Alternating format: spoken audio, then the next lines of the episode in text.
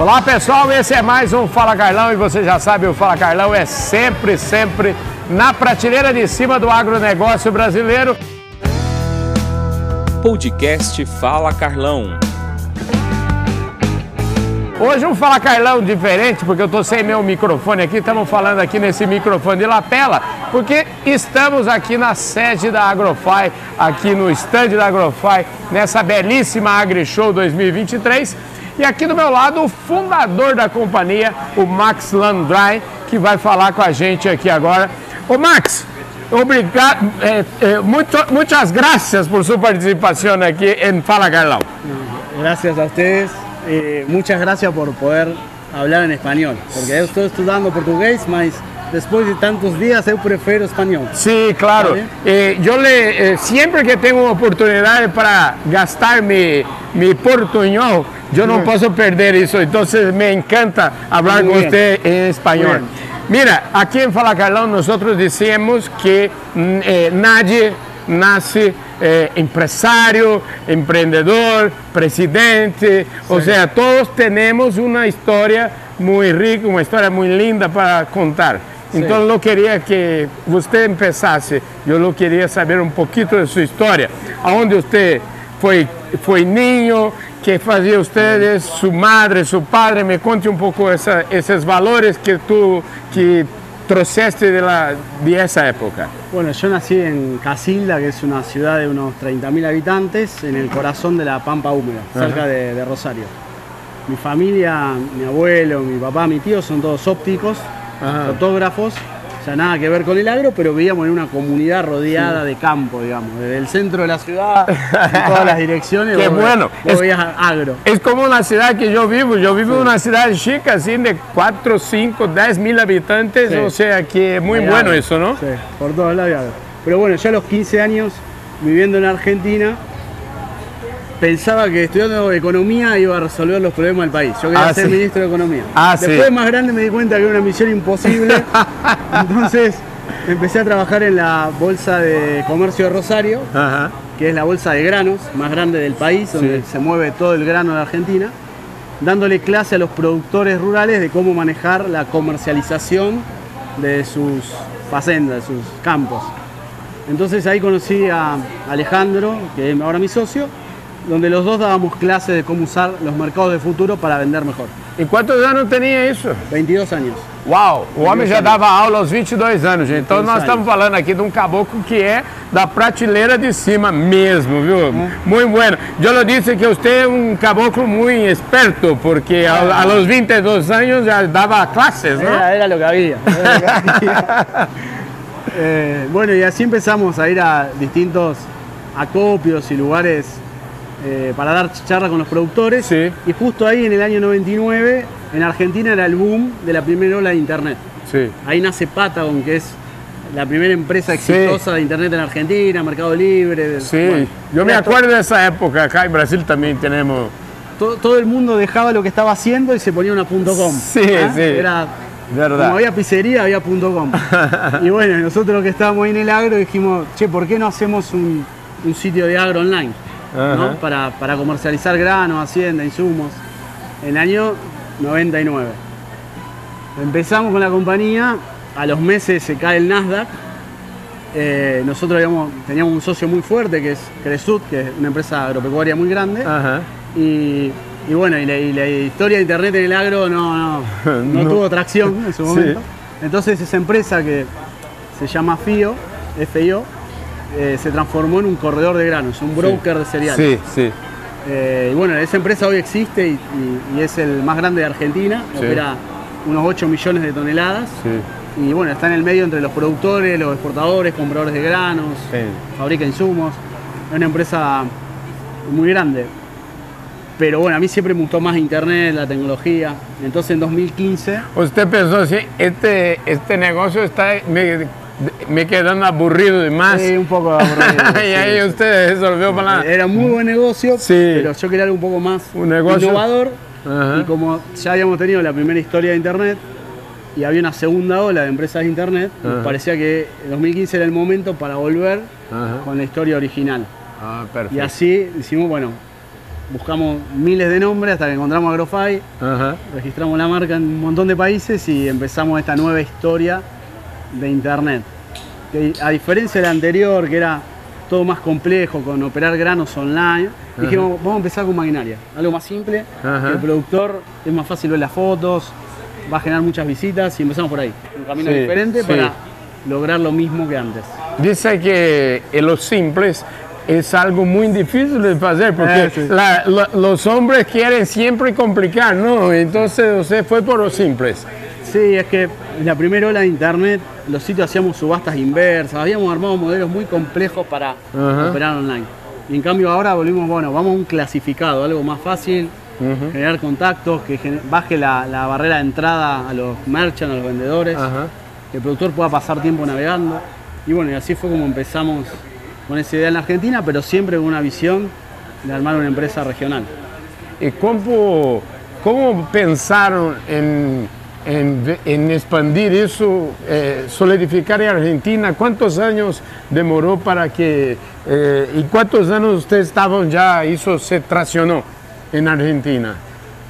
Nosotros desde el día cero ya hemos registrado la- el nombre en, Australia, China, Brasil, Estados Unidos. Siempre la visión era global, Sí. pero nos llevó tres años desde que empezamos a abrir Brasil en 2018. Sí. Eh, en lo sucesivo fuimos cerrando rondas de inversión. ¿no? ¿Y, y cómo está esta cuestión de las inversiones? Oye, ¿cómo, en, qué ronda estamos? ¿Cómo estamos eso eh, globalmente hablando? Nosotros cerramos la última ronda, fue una serie C en, diciembre de 2021, antes de que el mercado se complique. Llevamos unos 64 millones de dólares en, en rondas y bueno, y ahora tenemos caja suficiente como para Sí. desenvolver el negocio hasta hacerlo rentable. Muy bien, muy bien. Bueno, una decisión está en agro, a- un marketplace voltado para agro tiene que estar en Brasil. O sea, Obviamente, y ahí usted, yo quería que usted me falase cómo es la decisión de venir para acá y de construir eso y qué te parece el agro en Brasil. La decisión era el momento cero, tenemos que ir a Brasil, Sí. era solamente tener los recursos para poder venir. Ajá. Eh, hay muchas historias de, de- de empresario, emprendedor argentino que fracasaron viniendo a Brasil, Sí. entonces nosotros teníamos un respeto enorme Ajá. por eh, hacer las cosas despacio y bien. Sí. Entonces empezamos con uno de los chicos viniendo a una feria en Expo Inter, Ajá. venimos dos personas. Ah, qué Visitamos bueno. los merchants, empezamos a conocernos Sí. y así Despacito, fueron. sí, volvimos, empezamos. Al principio teníamos brasileros que vivían en Rosario, que estudian medicina, Ajá. entonces desde allá llamábamos a las empresas en Brasil, Sí. eh, probando a ver eh, con una estrategia de bajo costo. Cuando eso empezó a traccionar, ahí armamos nuestro primer equipo acá en San Pablo. Eh, y bueno, y, y así fuimos creciendo con el paso del tiempo. ¿Y qué te parece hoy olhando siempre mucho más fácil olhar al retrovisor do que olhar al parabrisa? O sea, que vamos a hablar de, de olhar al futuro, pero primero quería saber usted olhando el parabrisa, Sí. ¿qué te parece la evolución que tuvieron acá en Brasil? Mirá, obviamente, siempre nos gustaría haberlo hecho mejor y tener más Sí. empresas, siempre, pero creo que fue una estrategia bastante prudente, Sí, ¿no? Por, por este tema del tamaño que tiene Brasil, el desarrollo, lo competitivo que es, lo avanzado de las compañías, creo que, que- que la estrategia fue correcta, Sí. fue gradual, fue correcta. Podríamos haber tomado mejores decisiones, sí, obviamente. sí, Eh, siempre se puede. Siempre se puede hacerlo mejor. Pero me parece que, que estuvo bien. Estuvo bien porque estamos acá todavía. Sí. que, no es poco. Y hoy usted se, se dice como una plataforma de agrosoluciones digitales Sí. líder, en- no solo en Brasil, pero en toda Sudamérica. Bueno, nosotros eh, lanzamos también Colombia, Uruguay, Paraguay. Fuimos a, a todas las ferias de toda la región y tenemos muchos clientes que son regionales, porque muchas veces quizá el gerente de marketing que está en Argentina también lidera Uruguay, Paraguay y Chile. Sí. Entonces, las mismas empresas nos empezaron a pedir, necesitamos que la solución de Agrofy esté en otro lugar. Sí. En Argentina, por ejemplo, en 2018 una sequía muy grande y una gran devaluación. Entonces las empresas en Argentina querían exportar para poder sobrevivir Sí. y entonces ahí también nosotros fuimos con ellas a Colombia, por ejemplo, a mercados nuevos. Sí. Eh, entonces se fue dando como algo eh, natural en el negocio, Ajá. pero siempre sabiendo que el gran mercado del agro a nivel global es Brasil. Y ahí en Brasil, aquí nosotros decimos que son las personas que hacen las cosas. Y ahí yo quería preguntar a ustedes cómo, que, cómo ve la equipe de Brasil, los times que está aquí pilotando, cómo es que encara el- los desafíos de ellos. Bueno, la verdad que hicimos un equipo excepcional, Ajá. que no, no, no fue algo que pudimos hacer de un día para el otro. O sea, de 2018 a hoy son cinco años en los cuales Sí. hemos eh, visto qué perfil encaja mejor con la compañía, entender un poco más la cultura acá en Brasil. Y hoy te puedo decir que tenemos un equipo es- espectacular, que realmente la, la cultura de la compañía en Brasil y en Argentina es la misma. Hoy hay cinco o seis personas que vienen de Argentina para acá Sí.